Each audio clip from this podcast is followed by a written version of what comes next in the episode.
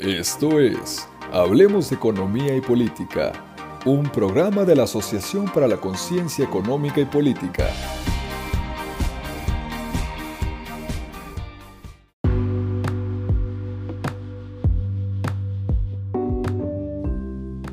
Hola, les damos la más cordial bienvenida a un nuevo episodio de nuestro podcast Hablemos de Economía y Política, un podcast de la Asociación para la Conciencia Económica y Política. Mi nombre es Eduardo Saldaña, vicepresidente de ACEIP. A inicios de este año 2022, Nuevo León sufrió una de las peores circunstancias que un lugar puede vivir, la falta de agua. La crisis hídrica de nuestro estado ya se veía venir, puesto que los niveles de agua en las presas disminuyeron, una tendencia a la baja predecible desde hace tiempo, y aunado a esto, las industrias comerciales con sede manufacturera en el estado se apropiaban deliberadamente de una gran cantidad de agua potable. Debido a esto, más el clima seco de Nuevo León y la expansión de la mancha urbana, la población neolonesa fue impactada mediante recortes de agua cada ciertos horarios. Todo esto durante poco más de tres meses, en donde la población tuvo que hacer todo tipo de sacrificios para acumular agua y utilizarla en sus actividades diarias. En este podcast hablaremos sobre esta crisis y las decisiones tomadas para manejarla, todo acompañado del doctor José Antonio Ordóñez Díaz. Bienvenido. Muchas gracias. Pues primero que nada agradecerte la oportunidad de compartir un poco la investigación que desarrollamos a lo largo de tres años, porque pues esto eh, a lo mejor la gente no se imagina, pero en nuestro territorio, el 70% de nuestro territorio nos, nos presenta un déficit hídrico. ¿Qué quiere decir esto? Que falta un poco de agua. Y la, como bien mencionaste en el principio, el desarrollo urbano, industrial, agrícola y pecuario demandan un consumo muy fuerte de agua y ese consumo tan elevado de agua tiene que estar planificado a partir de un balance hídrico. Es decir, es como si tuviéramos una cuenta en el banco y sabemos cuál es el capital total y no lo podemos riesgo o adquirir créditos que rebasen 3, 4 o 5 veces el capital inicial. Entonces, en, los ecosistemas y en particular en toda la parte norte de nuestro país, tenemos ese marcado estrés hídrico.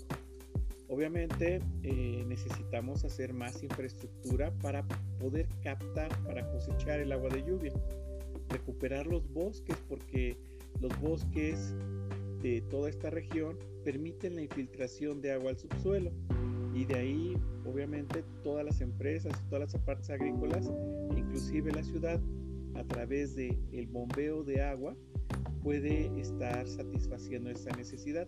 Pero primero necesitamos, uno, saber cuál es el capital total de agua que se tiene.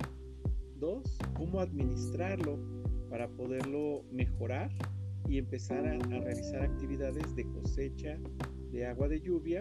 Y, y tres, la parte más importante, darle un tratamiento total a las aguas residuales para que éstas se puedan incorporar de una manera eh, amigable con el ambiente completamente al ecosistema.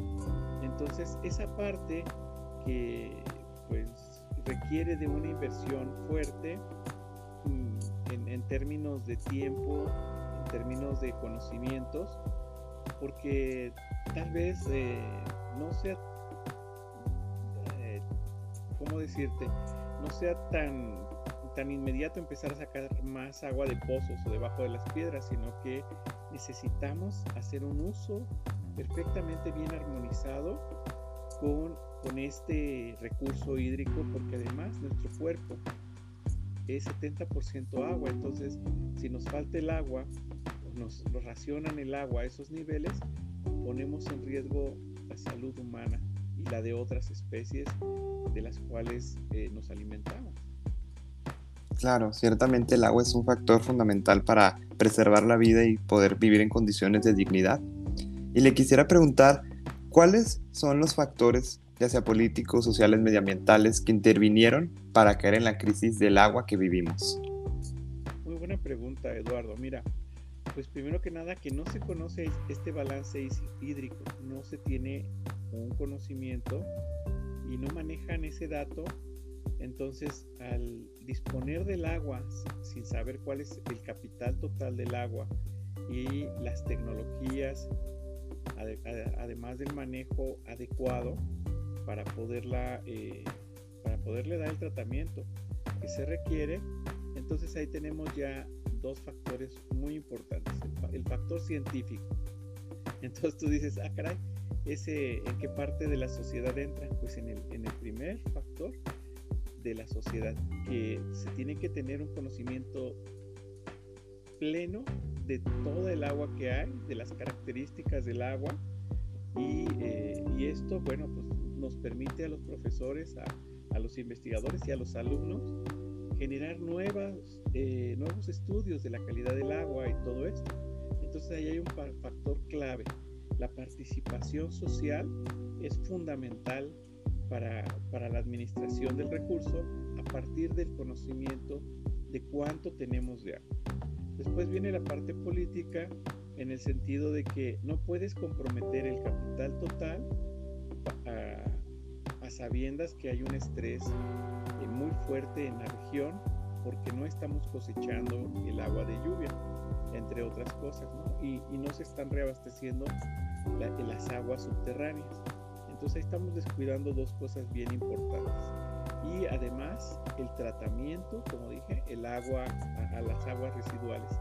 Tenemos que regresar a la naturaleza el agua en óptimas condiciones para que el ciclo natural del agua pues llegue al océano, a donde tenga que llegar, en óptimas condiciones para que la vida siga. Entonces, en ese sentido, ahí está el punto clave, la parte medioambiental. Eh, Nuevo León es un, estado muy productivo que no puede eh, detenerse en su crecimiento, pero necesita ya estar planificado, organizado y tenemos que, conocer perfectamente los recursos pues para no eh, malgastar el agua y otras cosas en digamos en, cosas innecesarias. La fuga de agua que tiene que ver con la parte administrativa es un factor muy importante. Y en la, en la parte medioambiental pues hemos hemos visto cómo se ha deforestado y necesitamos recuperar toda la cobertura vegetal. Entonces, atendiendo esos, esos aspectos, la comunidad, todos los, eh, ciudadanos podrán disfrutar otra vez de, una buena calidad de agua y de un mejor tratamiento de agua, así como de áreas verdes que prácticamente puedan, tener un pulmón para mejorar pues lo básico, ¿no? Agua, aire y hay que meterle al suelo ahora. Porque el suelo está perdiendo su fertilidad y es un suelo que tenemos que conservar. Y para eso podemos utilizar todos los residuos orgánicos de, todos los sanitarios para compostear y tener un, suelo fértil que no requiera de mayores inversiones.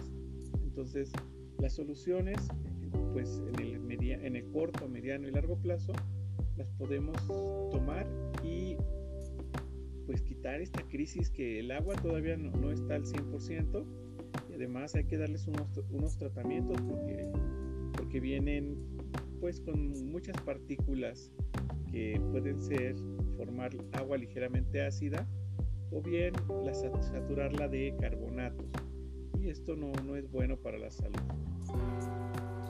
Claro, y todos estos factores que nos menciona, siento que nos hace, una, nos hace llevar a una pregunta que es si se puede decir que alguien es culpable de esta crisis del agua o alguna institución o, cómo describiría eh, el trasfondo de la culpabilidad, si es que se le puede llamar así. Mira, va a sonar muy duro, pero la culpa la tenemos nosotros. y dices, ¿por qué? Bueno, pues todos los días nos bañamos y cuando le hemos dado tratamiento a un litro de esa agua que, que usamos para bañarnos. Ahí está, ahí está la primera cosa. Cocinamos, lavamos los trastes y cuando le hemos dado tratamiento a un litro de esa agua que usamos para los trastes. Llueve ya, qué bonito, pero no cosechamos nada de agua de lluvia. Seguimos esperando y dependiendo del gobierno. Entonces, suena muy duro y muy, muy difícil, pero las administraciones públicas no tienen el personal técnico, científico Y pues falta que participen los jóvenes como tú, comprometidos con el ambiente, que nos digan, oigan, eh, aquí está faltando eh, la participación y la educación ambiental. Entonces, resulta que esta crisis del agua para mí es una oportunidad. Imagínate que yo calculé cuántos días le quedaba de agua a la ciudad de, Monterrey y ustedes lo vieron en todas las noticias. Y es un regalo de vida. Es un regalo, es una alerta temprana con más de 60 días para que, para que las industrias, para que la parte agrícola, pecuaria y sobre todo para la parte humana, pues no, no se quedara sin agua, o sea, no tuvieran esa crisis tan acentuada. Entonces imagínate mi compromiso y mi preocupación tan grande para que la gente pues pueda estar en óptimas condiciones desarrollándose. Entonces vimos migraciones de personas que prácticamente pues ya dejaron el, estado, vimos mucho bullying a, través de, las decisiones que tomaron por, por dejar esto, pero, pero pónganse a pensar que las personas que tuvieron pues digamos que más acentuado esa crisis en lavar trastes, en preparar la comida, en tener agua para el baño. No se diga bañarse o lavar ropa o lavar el auto, que ya es un lujo. Lo tuvieron que vivir más intensamente que otros que pues, sí tienen cisterna y que la pudieron pasar un poquito mejor. Pero la crisis pues sigue, ¿no? Entonces, en este sentido, esta culpabilidad pues empieza por nosotros, ¿no? Y obviamente el gobierno pues es, el reflejo de la suma de todas nuestras acciones. Y si el gobierno pues está joven, está muy joven, necesita de buenos asesores y necesita que, que nosotros los que generamos la ciencia pues, tengamos un espacio para compartir, prevenir, atender y resolver esta problemática. Porque como bien sabes, yo estoy aquí en la Ciudad de México, pero todos esos cálculos que hice desde hace tres años, pues ya los vemos reflejados y con, pues a través de los medios de comunicación, como el, espacio que tú me estás brindando para comunicar esto, pues nos permite comunicar a tiempo. Y, y pon tú, o sea, si yo me hubiera equivocado, pues todas las luces estarían sobre mí para decir, oiga, pues qué quemó, ¿no? Pero, pero no me equivoqué porque es una investigación de tres años y no les cobré nada a nadie. ¿sí? Y, todo, invertí todo mi capital teniendo yo que ahorrar para operarme y todo eso lo invertí en pro de, decirles a, a, Nuevo León, gente, miren, tenemos esta situación, pónganse las pilas, tenemos que trabajar juntos, hay que hacer muchas cosas porque eh, la seguridad hídrica está en riesgo, ¿no? Entonces, imagínate la culpabilidad que yo tengo conmigo mismo por no operarme, pero sí estar dando este regalo de, vida de alertar en tiempo y forma a nuestra gente de, los problemas eh, ambientales tan severos, ¿no? Claro, y siento que esto que menciona que al final del día este problema es un reflejo de decisiones colectivas, de decisiones de sociedades, de cultura, de cómo llevamos esta relación con el medio ambiente. Y entonces, ¿usted considera que existen soluciones posibles para esta crisis? Claro que sí, claro que sí. Y es pues recuperar eh, la conciencia ambiental, educar con mucho cariño, con mucho respeto a los jóvenes, innovando Tú sabes que yo soy profesor del TEC de Monterrey y el proyecto del TEC es innovación, formar líderes, darles los elementos. Y también soy profesor en la UNAM. Entonces tengo las partes, los dos polos más importantes de educación por parte de la institución privada y por parte de la institución pública. Soy biólogo y soy doctor en ciencias biomédicas y tengo especialidades muy fuertes dedicadas a eh, pues atender estas crisis, no solo hídricas, sino de cambio climático, porque mis primeros trabajos ya tienen más de 20 años y son planteamientos muy, muy profundos de cómo resolver el cambio climático a través de la recuperación de los ecosistemas y de las, de las raíces sociales, porque a veces se nos olvida de dónde venimos, a dónde vamos, y, y todo, toda esta parte cultural que sumada por cada región, por cada estado, por cada persona, hace de, de este país un país muy diverso, no solo en capital natural, sino en la parte cultural y en la toma de decisiones. Entonces para mí sí existe una solución palpable de mediano plazo, porque en el corto plazo ya, ya esto ya nos rebasó y, necesitamos eh, incidir directamente con, pues, con los políticos que ahorita tienen las decisiones y con eh, los modelos de estudio, la educación que tenemos para poder mejorar esto y entrarle de lleno a todo el tratamiento de aguas residuales y generar otros nuevos cuerpos de agua, pero los cuerpos de agua como la boca y esto, tenemos que aumentar pues la profundidad un poco, mejorar todas las todo lo que lo que se ha sedimentado y eh, formar barreras vegetales de ciertas especies para promover otra vez la infiltración al subsuelo, porque ahorita mucha del agua que, que pudo eh, subsanar este déficit es de pozos. Entonces, eh, esos pozos, algunos de ellos por infiltraciones de cierto tipo de rocas, pues tienen mucha carga de, de sales como carbonato, arsénico y otras cosas. Y esto no es correcto si no les damos la atención temprana. Entonces, por eso esta invitación a, pues, a la colaboración en conjunto para buscar mecanismos viables y que, protejan. Imagínate que puedas ver la naturaleza otra vez en el entorno. Ahora con la crisis de agua se vieron bajar ojos a la ciudad y otras cosas.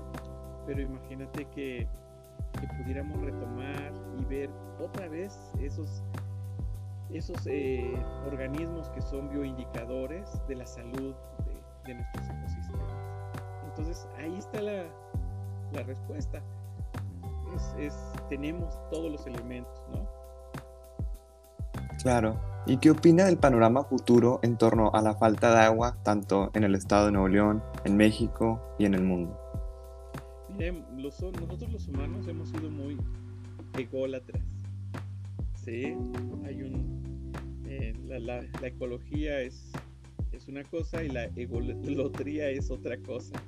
Entonces nosotros nos ponemos por encima de todas las cadenas eh, tróficas, de las cadenas alimenticias y por encima de todas las especies. Hemos contaminado el agua de, todos los océanos, el agua de todos los ríos y el agua de, que es el líquido vital del cual dependemos, pues el agua potable eh, ocupa una porción muy pequeñita. Y entonces nuestro planeta ahorita se está descongelando y va a haber más agua disponible, pero el, agua ya está muy contaminada. Entonces si no empezamos a darle este tratamiento con respeto a la naturaleza y a las personas, a estas aguas y empezamos a pues así como consumimos agua, pues purificarla en, ese mismo sentido, se abren oportunidades para todo el diseño de nuevas tecnologías o ecotecnias que tengan que ver precisamente con mejorar la calidad del agua en todos los sentidos, porque por ejemplo disponemos de cierto volumen de agua en el mundo, es menos del 3%, o sea, es, bueno, del punto del, menos del 1% del agua del mundo es potable y ya está contaminada. Entonces, este, pues, ¿qué opciones tenemos? Ahorita hay muchas, muchos chicos, muchas jóvenes que, que están embarazadas y que ya tienen microplásticos en la placenta y los bebés pues van a tener problemas de riñón, hígado, etcétera, etcétera, por esta contaminación. Entonces, y esa contaminación fluye a través del agua. O sea, los, estamos adquiriendo a través del agua. Entonces, eh, en el futuro, porque además toda el agua disponible, como les digo, siempre tenemos una respuesta políticamente correcta. La dividimos entre el número de habitantes totales del planeta, es decir, el agua disponible per cápita. Pero eso no es cierto. Ahorita, por ejemplo, en la Ciudad de México, pues tuvimos recortes, tuvimos algunas cosas, porque el año pasado calculé el déficit hídrico del sistema Cutzamala. Y es también importante empezarle a meter a todo eso. Entonces, eh, sí la vamos a ver negra en el futuro si no nos ponemos ya las pilas a trabajar y a recuperar los ecosistemas. Entonces, esa es la, parte, o sea, sí tenemos eh, un reto muy fuerte, porque tú, tus hijos, eh, si, si tienes, los, los pequeños que están ahorita creciendo, pues no pueden crecer sin agua y sin, sin conocer a la naturaleza bien, ¿no? Entonces, esa, esa solución, pues los que ya estamos grandes tenemos que aportar todo el conocimiento y pues hacer equipo, que es la parte que más nos, nos, nos cuesta en todo México, ¿no? Hacer equipo por las cosas bien. Claro, estos momentos y estas situaciones nos invitan a apuntar a soluciones, a, como usted menciona, juntar conocimientos, juntar técnicas y crear eh, tecnologías, crear políticas que nos permitan alcanzar un mundo sostenible. Le agradecemos, doctor, por su participación el día de hoy. Fue un podcast muy interesante que siento que va a tener un impacto muy grande para poder inspirar a todas las personas que nos escuchan a tomar una acción y a emprender el cambio. Muchas gracias. Eduardo, agradezco esta invitación y estamos al pendiente porque de, créeme que mi compromiso es, es muy grande y amo mucho a la gente y podemos hacer esa diferencia que nos falta pues en México. Ya no hemos tenido como héroes que, que, estén haciendo las cosas bien, pero tenemos profesores que podemos educar y aplicar este conocimiento que nos ha llevado tanto tiempo, pasarlo ya de lleno a, una, a una, solución y, esto, esta crisis pues demanda eso, ¿no? Demanda soluciones. Gracias Eduardo y saludos a todo tu auditorio. Muchas gracias, nos vemos a la próxima. Hasta luego. Hasta luego.